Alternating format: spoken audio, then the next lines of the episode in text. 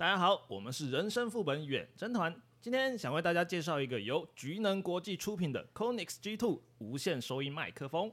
那我们先让大家听听看 c o n i x G2 实际使用收音的效果前跟后的差别在哪边。我们先听听看还没使用之前的声音效果。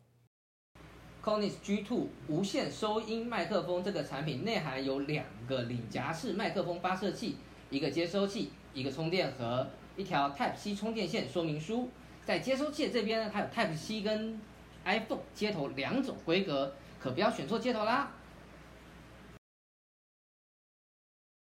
那我们再来听听看，使用这个无线收音麦克风的收音效果如何 Sonix G2 采全指向性三百六十度收音机制，内建 DSP 智慧降噪技术，有效过滤环境杂音，凸显人声，让收音音质清晰纯净。户外活动或环境嘈杂都不怕，精准收录说话的声音。哎、欸，大家听出来这个有差别了吗？这也太厉害了吧！很多哎、欸，哎、欸，真的、欸，真的，哎呀，哎，好差好多、哦。屌炮！哎、欸，阿修，那你实际用下来，你觉得有什么特点让你很中意的，或者是有什么让你很惊艳的？哦，我是特别有感。那这一周轮到我试用，我是在高速公路上用。一开始刚下去的时候还好，可是一段时间之后，我那天有下雨，那个雨声就特别明显，有被压下来。然后我出了山区，就是比较靠海边的那一段的时候，强风也是不太会被录到。另外就是有人跟我超车，或者是我被人家超车的时候的那个声音也没有被录进去。然后最神奇的是喇叭声，喇叭声被压下去了。喇叭声并不喇叭，喇叭都盖得掉，对，叭叭叭，对对对对，就是那种声音，对，它能够识别那个是噪音。那我老婆在骂我，那个盖不掉，盖盖就录进去喽，那是人声。我觉得噪音。另外就是它的续航很长，因为对于我而言，我只需要用一个麦克风，我就可以轮流把它拿出来用。嗯嗯，我一口气录了大概快两个小时，它都是有电的。嗯，而且它上面还有 USB 孔，我可以直接接上车上的 USB，让它续航力激增。哦，好啦，那今天就介绍到这里啦。有兴趣的朋友们，请参考我们说明栏的连接哦。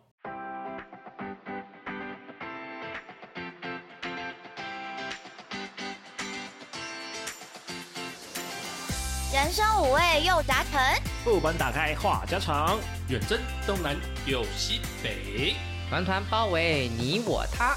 您现在收听的是人生副本远征团。Hello，大家好，我是一点红，我是曼曼，我是罗格，我是很开心的乔伊，我是阿修。为什么很开心？Yes，因为今天小孩又请假了，赞赞 耶！所以我们又欢迎我们的曼曼到现场喽，欢迎美女，Hello，我又好玩吗？还不错啊，大家都很欢乐，因为小爱不在，特别欢乐。你们确定小爱听不到吗？不理他。对啊。哎，罗哥，你刚刚开始的时候不是要跟我们讲你今天很好笑的事情？哦，这个我是觉得是有一点蠢，然后又有一点恶心的部分。有太耳朵不想听哦。我们刚吃饱，不想听泰尔了。哎，刚吃饱是吗？就是针对你们刚吃饱，感觉有一点黄黄兮兮的故事。你不要形容出来啊！呃，我可能是相相反的部分，方向相反，方向相反。嗯嗯嗯嗯，是从前面出来的部分。好啊哦。虽然我还没有听懂，但是大受震撼。继续。OK OK。总之就是某一天的下午，我从午睡中醒来，因为我早上有泡咖啡的习惯，然后我那杯咖啡就放在外面，放到下午。我想说，哎、欸，下午午睡醒来之后来一口这样。第一口喝下去，嗯，好喝。第二口再喝下去的时候，哎、欸，怎么觉得咖啡里好像有些奇怪的东西在？啊！看到了一个黑影在飘。嗯。我那一口第二口咖啡含在嘴里，我拿那个汤匙舀了一下，我瞬间立刻把咖啡吐回去。你们猜是什么东西？黑影在蟑螂，蟑螂。嗯，再特殊一点点。啊？特殊一点点。蟋蟀。蟋蟀哪有那么小？那就特殊就不是苍蝇，不是蚂蚁，不是蚊子，臭虫。不是不是不是。蝙蝠。再不是，好，我讲一下答案，就是我的咖啡里面飘了一只。叫做银虎的东西，知道是什么吗？银虎嗯，苍蝇的蝇，老虎的虎。，Oh my god！我不知道啊，现在 是什么东西？我现在马上 Google 一我现在立刻下好了。Google 银虎是什么？它是一个那种小小只的蜘蛛，大概这么大。哦，就是在我们在我们墙上，它会跳来跳去，跳来跳去去捕食一些小东西。弹跳蜘蛛，哎，对，弹跳蜘蛛，它会吐丝，然后作为移动的手段，但是它不会用吐丝去抓东西，嗯，嗯，它就是沉在我的咖啡里面你。感觉蛮了解他的耶。对，因为我看到他的尸体，我稍微研究了一下。他 会不会中毒？呃，不，会不会来一个新竹蜘蛛人？另外一种结合是不是连对对对对对我，对。你知道，我把它捞起来的时候，它还垂了一堆不知道有的没的东西，是？？Oh my god！我不太想想象，那你有立刻去催吐吗？毕竟你也喝了第一口。没有。我觉得他想太细节了，我觉得他说的太细节有了。画面呢，对，真的有画面。蜘蛛还好啦，接地面积那么小，什么接地面积，它就这样沉尸在我的咖啡里面。我知道然后我还喝了第一口哦。我的意思是说，它在房子里面爬的时候，它跟你的墙壁啊、地板啊，它的接触面、接触面积接地面哦积很小，所以它其实沾染上的灰尘跟脏东西哦很少。哦，它本身妈妈说的，东西掉在地上不超过三秒，还是可以吃的啦。就让我想到一个，我最近啊，就最近不是产荔枝嘛，然后荔枝说是那个地头都有虫啊。嗯，对那个壳剥开来白白的，然后就这样子开始吃嘛。嗯，结果我这样子去吃，我就觉得哎、手怎么痒痒，然后就有一个白色的虫在我手爬，我就整个丢掉。荔这枝还好。我想到我之前喝某一家老牌子的手摇饮料，嘿嘿嘿，我平常都点珍珠奶茶，我那天不知道干嘛，我就点了奶茶，插下去喝了第一口，有东西在我舌头爬，哦，然后我一吐出来，它还在地上爬，是苍蝇，是活的。哎呦，我吓死！我想说，如果我是喝珍珠奶茶，我可能不会发现它。因为你就把它嚼掉了。对我真的吓死，我再也不敢喝那一家的了。哇哦，塞哎，我觉得慢慢你的威力比较强一点。我什么都，哦因为哦，它有形龙在爬，扎在舌头上它爬，还那个是活体，你那个银虎已经 GG 了。嗯我真的吓死哎！我真的什么鸟事都会遇得到。干我输了，偷偷告诉我，你那是哪一家老牌？我也偷偷告诉我一下哦。桌上有人有喝，哦跟我想的一样，我刚刚有猜那。哎，等一下，等一下，每一家应该不一样啦，不一样。哦，放放心，放心没有，因为。那一家珍珠奶茶蛮好喝的啊。等一下，我确认不是罗格面前的那一家哈，那家有卖珍珠奶茶吗哦？那家没有卖珍珠奶茶珍珠。奶茶。有卖奶茶。但那家环境比这家糟糕。哦，对，哦，也是啦。对，因为我曾经那家打过工，我大概了解。我也曾经打过工，甚至那个可乐罐里面有爬蟑螂出来，我就不太敢喝那一家的可乐。好，不要讲这个了，越讲越恶心。毛毛的，有一点点。我吓死哎！好了，话说我们今天要聊什么？我们今天想要来一点亲子副本。亲子副本。对啊，毕竟我们亲子副本这一块那个收听率呢算还不错。那我也想要做一些亲子副本的节目呢，给我们新手爸妈啦，或者是已经做很久的爸妈啦、老手爸妈，跟他们聊聊怎么带孩子这样。毕竟我们登副本远征团爸妈族群呢只有两位主持人。那如果我们今天聊聊这一块，我们就假设我们都有小朋友了，我们大概会怎么去带我们的孩子？哦，给他们什么样的方向这样子，而且慢慢也有那个亲身经历，也可以来跟我们分享一下如何跟小孩相处啊，或者是他们教育的那个方向啊，嗯我们大家会怎么来跟小孩做互动这样？对。真的，我们平常这边分享的都是爸爸的角度。对哎，今天来一个妈妈的角度哎、。还有我，我是伟妈妈，妈妈其实每天都是在崩溃跟暴怒的边缘。真的真的，其实回去问我们的妈妈就知道啊，爸爸也差不多。就是崩溃啊、暴怒这样子。对，无限的循环。对呀对对对对。那话不多说啊，我们先来一个小剧场，哎，action！哎，罗哥啊，今日去甲海客厅经理一下啦，等一下阿哥要来坐哦。我不要啊！为什么要去整理？我要打电动啦！你整天就只会打电动、打电动，不去念书，也不帮忙整理家里，啊，到底还会干嘛啦？啊，我会吃，我会喝，我还会睡觉啊！妈妈，你不知道打电动也可以出人头地吗？上课时怕电动可以赚到钱啦！等一个姑姑来，我要甲讲给伊听，讲下你有外行。这时候，叮叮叮铃，门铃响了起来。别开门啦，我姑姑礼拜的。哎呦，好啦好啦。哇，好久不见呢，罗哥怎么长这么高了？啊，这囡仔不叫人也不回应呢。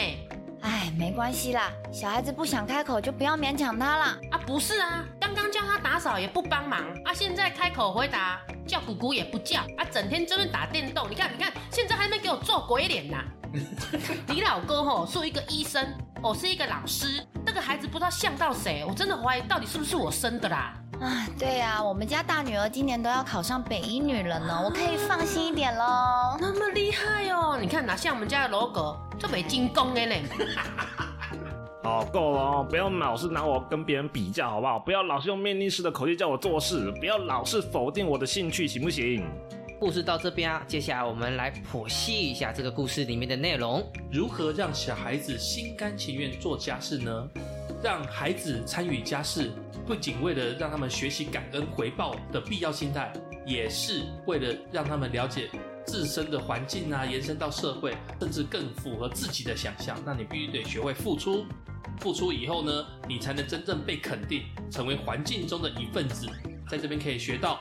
负责、独立跟同理心。实际上啊，我在实际操作，就是我现在教我两个儿子嘛，我会主动请他们帮忙，因为我现在大的已经明年要上小一了，所以他是有一些力气的。以往我们出去玩哦，就是我太太去开门，然后他们两个就各自跟着妈妈的后面，我开始搬一大堆行李。哦，对对对对，那我就会跟他说，哎。这个东西有点多，哥哥能不能来帮我拿一下这个？那弟弟你呢？可可以拿你们的水壶，就是让他们帮点忙。哦，对对，然后他们有帮忙，我就会说哦，哥哥好棒哦，弟弟好棒哦，就是鼓励，然后顺便请他们帮忙这样子。对对对，不要用那种命令式跟责骂式的这样子。对啊对啊，呼喊是哎，你赶快来帮忙这样子，没有，爸爸需要你的帮忙。嗯，对，或者是呃某些时候我会说。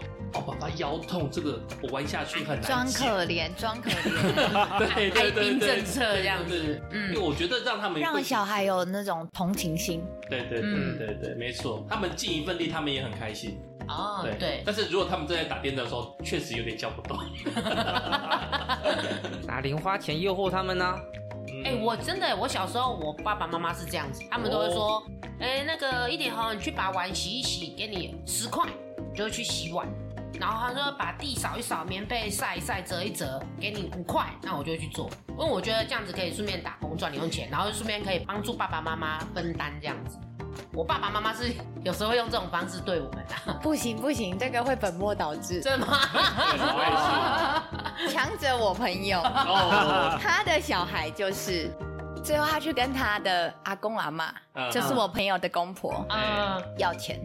叫我做什么事，你要给我钱。对哦，这样子吗？然后我朋友就被骂说：“你小孩子怎么教育成这样？就是很市侩这样子，有一点，有一点。我一开始好像要有什么，他才愿意。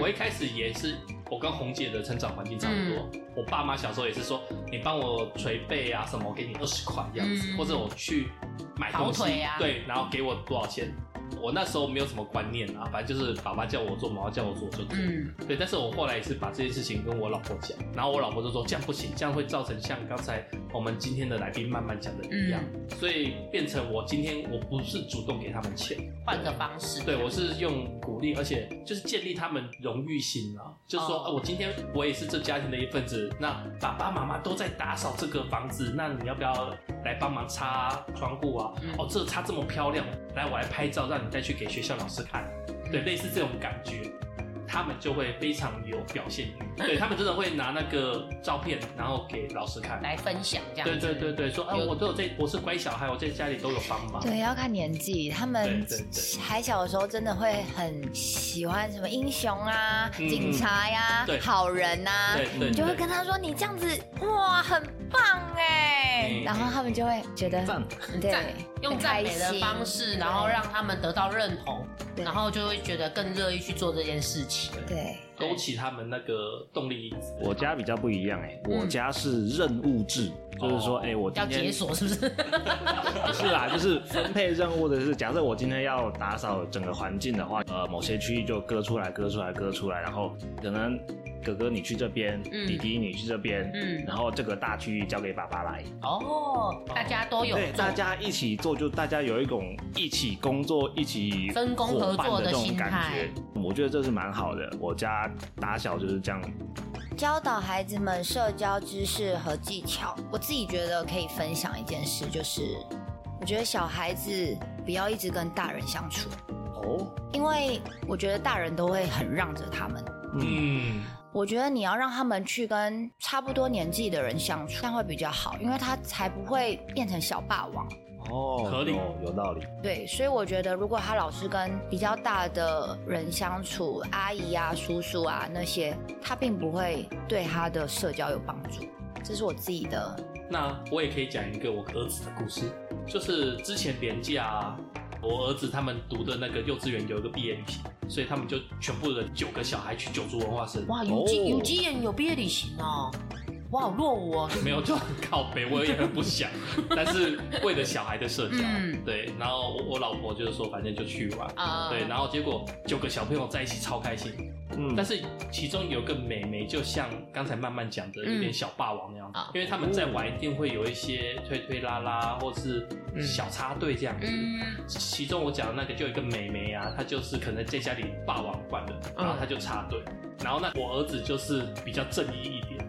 他就说：“哎、欸，某某某，你怎你怎么插队？你要排在后面啊？你怎么可以排在这边这样子？那这次的旅行呢？这个妹妹呢就不跟我儿子讲话了，哦，然后甚至有点闹脾气这样子。嗯，我就想啊，那个妹妹啊，可能就是刚才慢慢讲的，就是家里太多长辈让着她，让她觉得我可以肆意妄为，有点这种感觉。”受宠，对对，嗯，我觉得要换一个角度来看，这所有这种生活技能方面的这种东西，其实都是熟能生巧。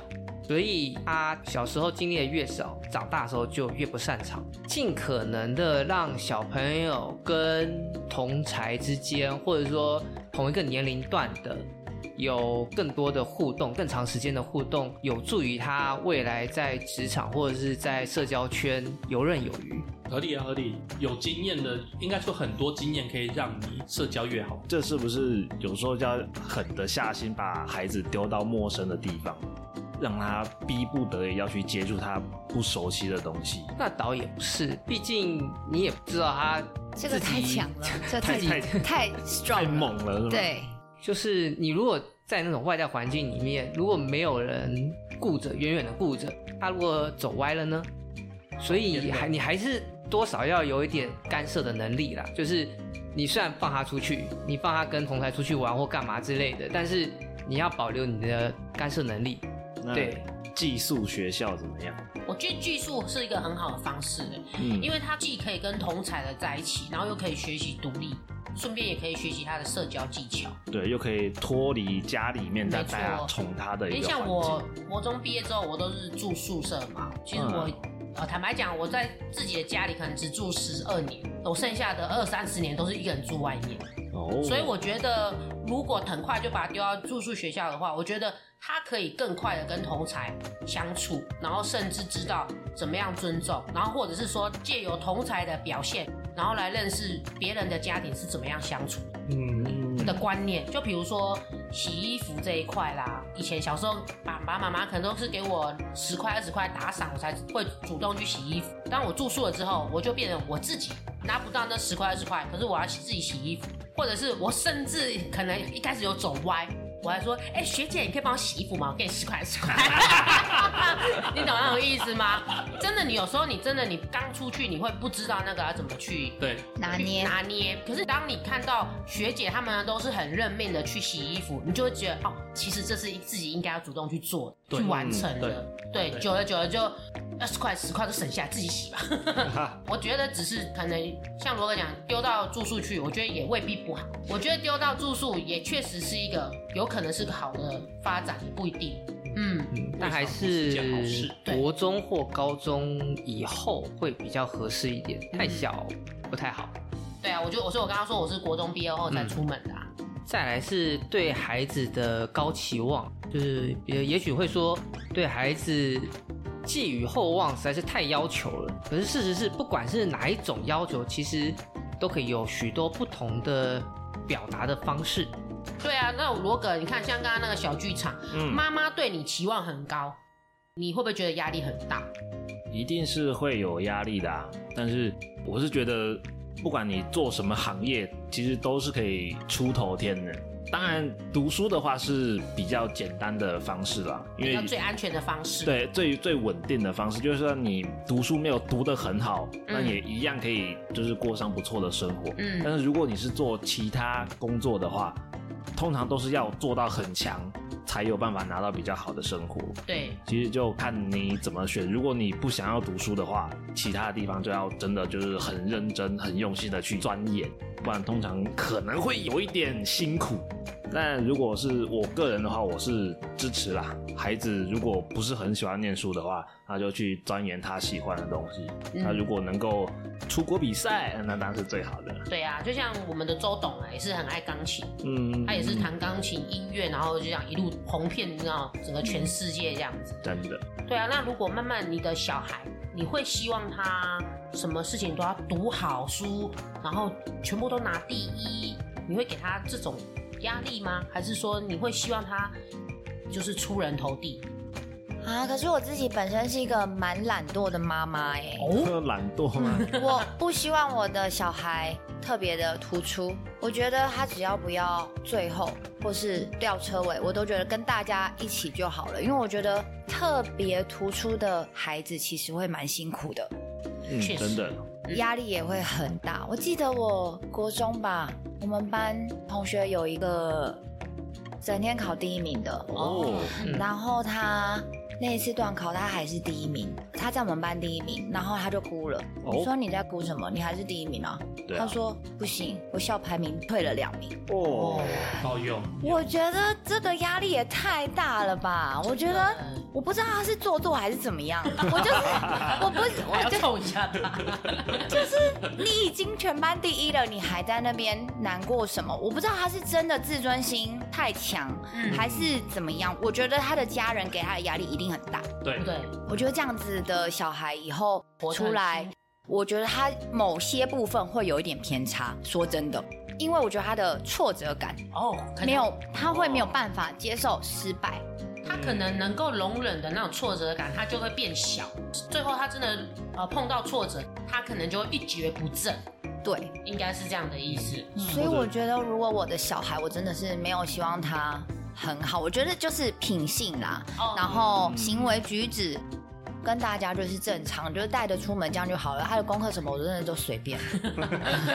呀好妈妈，好妈我妈，持不同的看法。哎呦，刚刚这个例子里面的小孩，他具有成就感，他有成就感，所以他有胜负心，他有胜负心，所以会给自己压力。嗯哼，OK，其实这不算是一个坏事。另外呢，就是呃，像慢慢对于自己的孩子，他其实有期许，嗯就是不要最后，有这其实有提我 OK，不要倒数第一。就是期许这件事情，家长对于孩子的期许其实是一个个案考量的一个状况。如果说这个孩子很散，你没有期许，你没有追求，他就没有压力，他自己不会给自己压力，那这个孩子就整个就散掉了，他甚至不会为了自己兴趣去做努力。但是如果说他原来就像刚刚那个例子，他原来就在他的某个领域，他有成就感，他有追求，他有压力，家长反而可以适度的去放掉那个压力。嗯所以这其实是一个针对不同个案去处理的一个过程跟选择，而不是说你就都没有要跟他期许什么东西。就是其实家长的期许在某种程度上面是要备在那里的，就是你可以不用，但是不能没有。哦，这么说来的话，会不会就是呃，孩子比较小的时候，我们要去出手去干预他，帮他塑造他前进的路。等到他长大一点，等到他的个性已经定下来了、稳定下来了，就让他自己飞这样。我觉得可以给给他一个微目标啦，就是说，哎、妈妈、爸爸希望你可以尽量加油努力哦，就是给他一点微目标，不要让他就是毫无目的这样子，好像怎么样摆烂都无所谓这样子。当然就是不能摆烂，啊、但是我的意思是说，我对可能功课这方面，就是我觉得，哎，就是你会就好了啦，就是跟大家差不多就好了啦，就是很 peace 的这样，对，就是好啦，就这样啦，你有乖就好了。对对对，但是如真的就像刚刚慢慢讲，品性我觉得还是要稍微要求一下。那下一点呢，就是家庭关系融洽的部分。幸福美满家庭下长大的孩子啊，相较于在单亲或者是家庭时常有冲突环境之下长大的孩子啊，他在思想上都相对的比较正面乐观，还更懂得建立和保持良好的人际关系。诶，那在刚刚的小剧场里面呢，大家觉得他们的家庭关系算是融洽的吗？我个人觉得。这样子有来有回还不错，我也觉得还 OK，至少那个罗罗对妈妈还是有回有答，只是或许他他在对姑姑比较一点点没礼貌而已，嗯，嗯，对，但是至少他在整个回应上面感觉不会到完全不讲话不理人那样子，对，嗯，因为我在就是我的客人呢，啊，他们就有这种家庭的问题，就是儿子可能。都窝在家里面的自己房间里面，不知道做什么。然后爸爸妈妈可能叫他吃饭，或叫他可能去学校，要他有厌学的状态。就是小孩子基本上都是出来吃饭，吃完饭又回到房间，超难沟通。那我听了我也觉得，有点无解。哎、欸，你说这个，我有想到，我有个朋友，他们家也是啊，他们家是三兄弟，然后爸爸妈妈这样，嗯、就是妈妈每次只要煮完饭。就是只有他跟弟弟出来吃，哥哥永远都是把饭装一装就回房间，哦、吃完再把饭丢出来，然后客厅永远就是他跟爸爸妈妈还有弟弟。把碗丢出来，啊对，把碗丢出来，出来 就是他已经吃饱了嘛，然后反正客厅就是永远就只有他爸爸妈妈跟他弟弟。我说，那你跟你哥哥感情好吗？他说就一般正常讲话。我说，那你爸爸妈妈跟哥哥感情好吗？一般正常讲话，但是很少会一起聊天，很少会跟哥哥一起出门，然后哥哥就是永远都躲在自己的房间里面。哦，我就觉得啊，这样子家庭关系好吗？我觉得躲在房间里面不能够证明家庭关系不好，就是你在一个家庭里面的一个社交行为，其实是自小受父母影响的。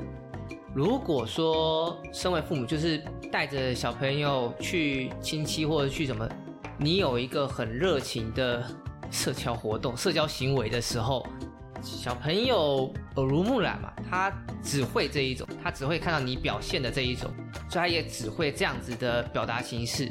这个部分其实我觉得很大部分的那个因素受父母怎么样去做榜样而影响。但是只要有共同的兴趣啊，或者是价值观相同，其实家庭关系就算是不常讲话，或者是说没有在一起的那种行为，但是他恐怕还是融洽的。真正那种不融洽的，是有那种利益冲突，或者是想法上的对立。我觉得这种反而会有所谓的不融洽的问题存在。对于小朋友而言，可能是他想看卡通，你要看连续剧。然后每次在一起的时候都得听你的，那他就不爽，他就那个躲房间里面，这种就是不融洽。嗯，但是如果家长有跟小朋友好好协调，就算有这种冲突，如果有好好协调，其实还是可以融洽，这个才是要注意的部分，还是要互相啦。对，哎，像刚刚小剧场里面有提到啊，如果他刚刚不是有说爸爸是医生，对，妈妈是老师，嗯，那你觉得这样子的环境下，小孩？因为父母都是高等教育的嘛，你觉得小孩压力会很大吗？我觉得会耶，嗯，因为像我爸妈都是老师，当老师的人最喜欢就是比小孩的成绩，所以我小时候是真的是被被压着读书。真的很烦呢，对，压力很大，对，真的。而且我爸又是音乐老师，所以他又会要求我弹钢琴，哦，超累的。所以我小时候是比较没有童年的那一种，几乎你的课后活动都是拿来做一些才艺，学习才艺，写功课，然后才艺，然后呃，我还记得六点吃完饭到九点全部都在读书。好累哦。对对对对，然后九点去洗澡，洗完上床睡觉，大概是这样子啊。嗯、我小时候都是这样过。那你觉得你以前学的那些才艺，对你现在的人生有任何帮助吗？我有点遗憾，是我钢琴没有没有学好。其实我钢琴那时候段数还蛮高的，但是我爸过世以后，我家里就陷入了一个经济危机的状态，所以我也没办法再继续学钢琴。嗯，对对，这是一回事。那当然，那种环境我也没有自学啦，没有继续自己在那边没事弹一下，我这个有点后悔。那我想问一下，如果现在你的小孩，你会怎么样的去教育他？你会让他去学这些才艺吗？还是你会看他自己想要怎么样？我跟我老婆一致的决定就是。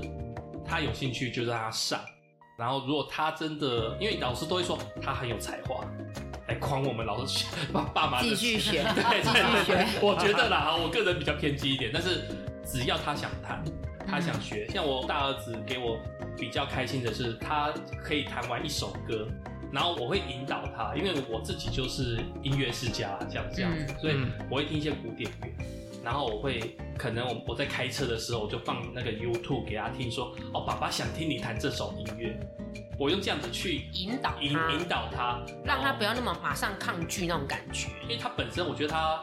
在我们没有监督他的情况下，他会去练琴。嗯，虽然可能不会练个两小时、三小时，像我小时候那样子。嗯，但是他会就把钢琴打开，然后去摸个半小时，就是学校的乐谱弹一弹。嗯，那这种钱我真愿意。像之前那踢足球，我就不是很愿意。花，嗯，对，大概是这样子吧。慢慢的，我想问你啊，如果你今天是一个学历非常高知识分子的族群，你的小孩，你会想要要求他也跟你一样，也是高知识分子吗？你会想要让他也尽量，比如说你的职业是医生好了，你会想要让你的小孩也是从医吗？还是你一样坚持？你刚刚是一个比较 free 的妈妈，小孩一样继续 free 就好了。可是我觉得每个人都会用自己自身的经验去教育你的小孩。嗯，如果你从小是被这样子压迫的话，你长大就不希望他们会像你小时候这样。那我小时候就是一直被逼啊，也是常常就像刚刚那个他讲的一样，我以前也是什么狗屁都学，长笛呀，什么哦，手拉胚啊，什么莫名其妙的东西都在学，珠心算呐，什么就是有。对，我不懂他现在到底对我人生有什么帮助。但是说真的，如果那是我的兴趣，我觉得可以去学。可是如果是被逼迫，我就觉得其实没那个必要。讲实在，那些好像真的现在用不到。到底谁家没有计算机？对不对？就是我觉得好像没有必要去为了家长要去控制你做一些什么，让你去成长，然后才硬逼着你去做一些事。你的意思是说，假设就算你今天已经做到医生，就是高学历知识分子了，你也不会逼你的小孩一定要跟你一样学医这一块路，他就是做好他自己的人生就好了。对，除非是他自己有兴趣，那我当然会就是 push 他去做这些事。如果你有他，如果我不希望是强迫的，让他不开心的。嗯嗯，很好啊，很好啊。那会不会是有这种引诱他的，就是说，哎，我在这一块这个领域我做的很好啊，如果你跟我一样接我的衣钵，那你就可以很轻松的往上，不用像之前一样做其他行业会很辛苦这样。可是我觉得小孩不会这样想哎。哦，我觉得啦。嗯，我觉得小朋友不会想这么远。哦，这当然是在他可能二十岁左右要有一个生涯规划的时候，跟他这样提一下，这样。嗯，我觉得刚刚的小剧场啊，其实衍生出很多父母之间跟亲子，还有甚至其他家庭啊、社会啊，跟其他长辈那种社交关系的那个状况。那像刚刚乔伊跟曼曼也有提到说，如果他们今天有孩子，他们会用什么样的方法去带？去教嘛，是的，跟让小孩子怎么样子互动，或者是说小孩子的回馈怎么样，你们是可以接受的嘛？毕竟你们两个也确实是有实战经验的嘛。嗯、那我也希望说罗格啊，或者是阿修啊，我们这种不婚主义，或者是说暂时还没有 baby 的，如果今天是你们，你们会想要怎么样来带你们的孩子？有请罗格，我先讲一下我自己的想法喽、嗯。好啊。呃，我的话，我会希望我的小孩有一个快乐的童年。你是快乐还是废的童年？都可以。是我这种吗？哎、欸，差不多蛮类似的。偏向我这种。嗯。嘿，我是蛮希望他就是快乐。呃，对，我的童年是泛指国小以下。哦，嗯。就是进了国中之后，确实是该让他有一些课业压力在。但我蛮希望他国小之前。就是可以快快乐乐成长，大概到十二岁嘛，没记错的话。嗯、那当然这一段时间也不能说是放任他说，哎、欸，我就让你废怎么样，但还是会可能会没这么要求。嗯，不会要求这么严格，但是还是会安排他一些课外活动，可能呃一些才艺教室还是会就是安排让他去，可能去个一季或者怎么样，就是他如果不感兴趣，哎，那也没关系，我们就换另外一个。嗯，我们这样到处这样陪他多元，对不对？对，呃，我不会强迫说他一定要这个，一定要你给我学是什么，这很好，学他，嗯、不会不会，就是我就让他去上。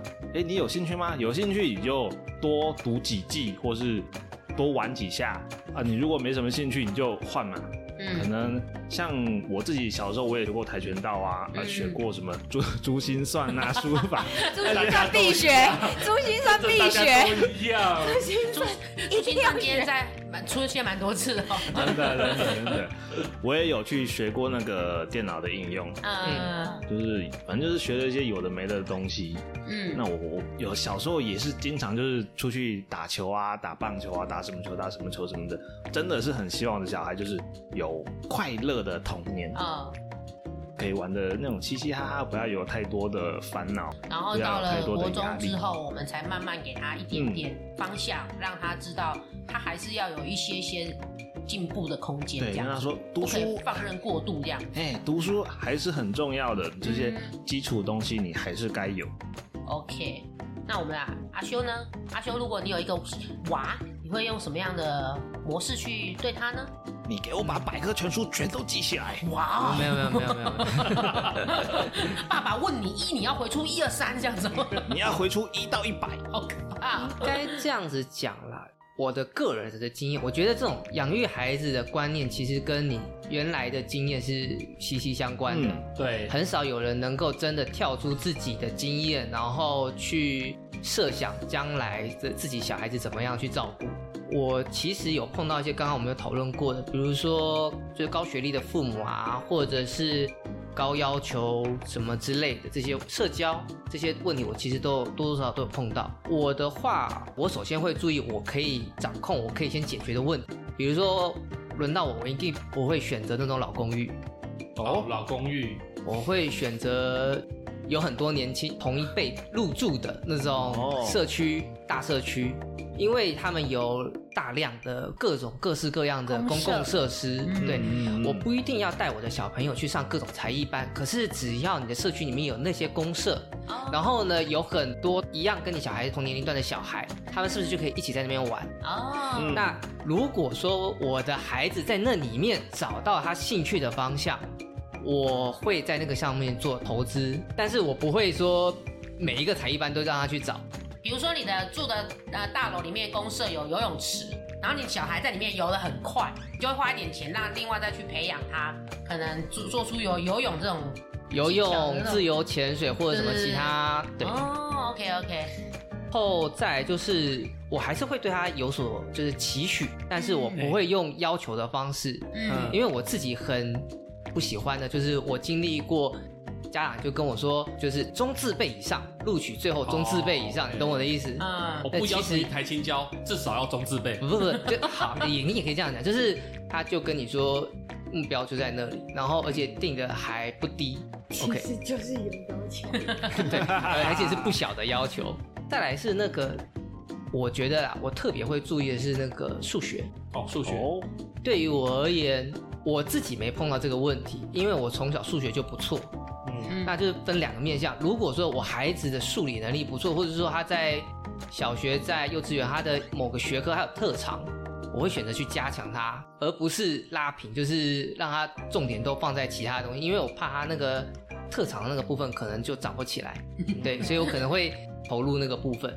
那如果我针对数学，我如果觉得他数学不好的话，我会让他去上珠心算。其他的不说，其他的不说。对于我而言，珠心算 我觉得很有，我觉得是很有用的东西。哎，确实，起码不妨碍他人。我觉得这个是给我很大的妨碍。我每一次去大卖场结账出来的时候，经常在那个结账柜台到出去中间被塞住，因为一堆人在那边，不然说你到底有没有被结账结错。嗯，如果珠心算好的，就会像我一样，我就一眼瞄过去，我就知道。都对了，或者是有哪里错了，然后我就直接跑到去那个会员柜台去把它处理了。我觉得这个在生活上面，现尤其是现代生活，电脑都帮你批好的状况下面，不无小补。对，其实我觉得这一点我蛮认同阿修的，嗯因为像我以前也是珠心算，我是没有特别去学啦，但是因为我珠心算就是还蛮强，但是我觉得真的你就是珠心算比较好的孩子或者是人，逻辑会比较好。逻辑或者是反应确实会比较快，比较快。对，像你看我逻辑好吗？你看我反应快吗？没有，我的意思是说，如果你这一方面你真的是有稍微比较好一点的，你相对你的反应真的会比较快。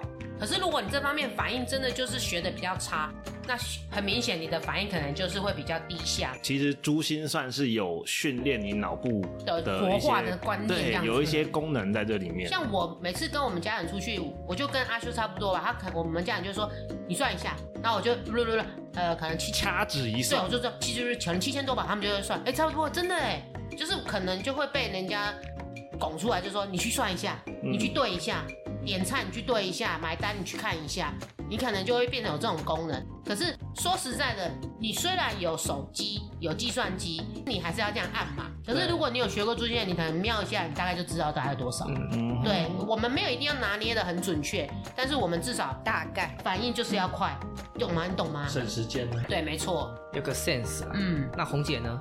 耶、我们要生小孩，就这样吗？可以，你可以去抱一个。我有想过，领养吗？不是，我有想过，如果我真的有一个孩子，我会怎么教他？哎，我觉叫得他打麻将，这一定要啊，不是。喂，我觉得孩子可能真的是要从小教啦，但是我觉得我还是会先给他一个很快乐的童年。我会跟他讲说，妈妈要玩，你就跟着妈妈一起玩；妈妈在认真，你就跟着妈妈一起认真；妈妈废，你就跟妈妈一起废。那妈妈打麻将的时候，她要干嘛？一起打。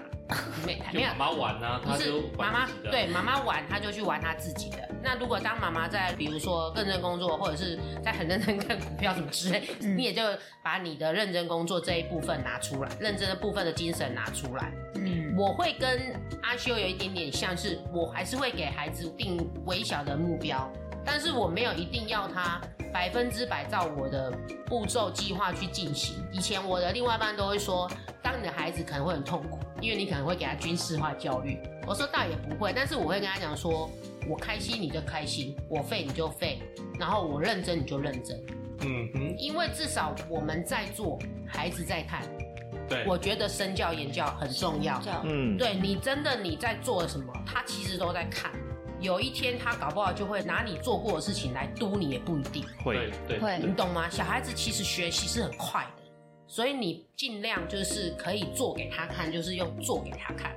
对就像我们在养猫猫狗狗，你知道这些宠物也是，你做给他看，他其实那些猫猫狗狗也会学，就像小孩子一样。小孩子他们是非常，我觉得其实小孩子是很聪明的啦，嗯他们很会察言观色。嗯当他们知道爸爸妈妈哪里吵架，他们其实也会分得出来。会对所以其实你只要做给孩子看，然后认真诚恳的严肃跟他讲你想要的，然后也可以轻松活泼的跟他讲你想给他的，嗯我觉得小孩子都会懂。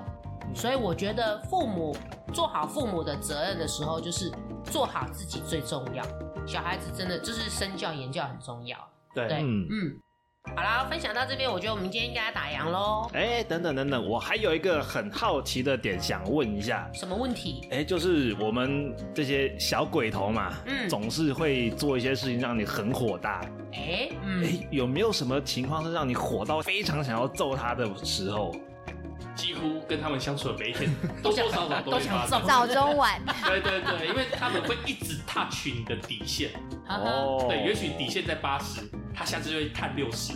那下次我拿我可能拉到六十，他就会探四十，然后？他会无限无限地去探底线。那那那那你都是怎么样处罚他们的？呃会揍他们吗？我会就在节目，我之前有分享过，我会说，哎、你不要这样，这样子爸爸可能身体不舒服或者怎么样，会俩攻会受伤。对，我会，你不要这样，你不要这样，就这样三次，然后我就会接下来我就会说，你再这样，爸爸要打喽，你这样，爸爸要打喽，然后也差不多是第二次或第三次，然后我就会说，手伸出来，爸爸要打一下，惩罚你。我不相信你会说这么多次，太多次了吧？哪我不有到五六，次的？对，我不相信两三哦次。就已经是极限了。这方面我有跟我老婆协调过，她就是希望我能讲这么多次，但是我可能应该至少有五次啦，因为我不会马上就啪下去。用手吗？你是用手打他吗？对，我是用手打他。打哪里？就就是他手伸出来嘛，然后我也就用我的手用力的这样子一伸，嗯，对，然后他就会痛的把手收回去，然后我也说打在你身上，爸爸手也痛，好狗血 哦，打在你身，痛在我心是吗？对呀，不行啦，不行啦，我之前有看到有一篇报道，有上面有说。如果你要教育小孩的话，真的不可以徒手打他哦。因为如果你孩子还小的时候，你就一直用这种方式，久而久之，你只要一个动作或是手举起来，他就会有那种闪躲你的样子。哦，会怕，反射心态。对，他会怕你是不是要给我又突然要给我一巴掌，或者是怎么样这样子。嗯、所以好像还是要尽量用。工具啦，小工具，特定的、固定的工具，固定的小工具。拉洋棒可以吗？要有惩罚，也要有仪式感。哦，对，这个惩罚，对，惩罚要有仪式感。把那藤条给我拿出来。哎，这样想想，但是我觉得我说把手伸出来就是仪式感。我觉得啦，就说，因为我不会在不通告他们的情况下打他们。但是那个妈妈应该是想要表达是，当你未来手伸出来那一刹那，小朋友会觉得你好像要揍他了。你懂那意思吗？也有可能。就是、对，所以慢慢的，你想要表达意思是说，当我们今天请出特殊工具来，对，就知道有请我们的小藤条。对，那小朋友可能自然的就知道，哦，我可能要被处罚了。那以后我们就尽量不要让爸爸妈妈去提到那个关键字，这样我就不会被处罚。或者是他们在外面不乖的时候，尽量留给他们面子，但是就会跟他讲说，回家我可能要拿爱心小拍拍哦。哦，嗯，可是。你这样子，他你可能就不需要真的去打他，但是你会喝阻到他，对，威胁他。对，但是如果手的话，你可能就是你今天不管在哪里，你都可以打他，他就是会无所谓。等到他大了，他也没在怕的。真的吗？那说不定还跟你还手。对，打你可以打我，我会打你这样。我就跟你拼了。嗯，看过，那我就打更用力。不行，大家就互打。讲到互打，我有听过一个例子，就是爸爸跟儿子他们是用打架来分事情对错的。他什么东西？那那个儿子相对应该也要很大了吧？他就是从小打到大，就是从你小就一直打打打打打打打到大为打到儿子打赢爸爸为止。哇塞，好暴力！对，超，我觉得听到是超，哇，怎么有这么这么 special 的家庭？那小孩的心态应该觉得我会长大，爸爸会老。对啊，对啊，差不多就这么想的。嗯，嗯，没错，没错，真的觉得很很妙哎，怎么会有这种教法？我觉得父母百百种啦，孩子也百百种，我们聊也聊不完。那我们今天就到这边喽。好，嗯，各位听众啊，也请记得在 Apple Podcast 上给我们五星好评，并留言跟我们分享你们有没有任何有趣的育儿经验。如果觉得我们节目还不错的话，还请帮我们按下订阅，并分享给你的朋友。而且我们的节目在各大 Podcast 都有上架哦，拜托啦，请大家多多留言跟我们互动，我们会分享你的故事哦。还有，别忘了关注我们的 FB 跟 IG 哦，也请记得抖内我们节目创作不容易，希望听众都可以做人生副本远征团的幕后金主哦。今天晚上就到这边喽，拜拜。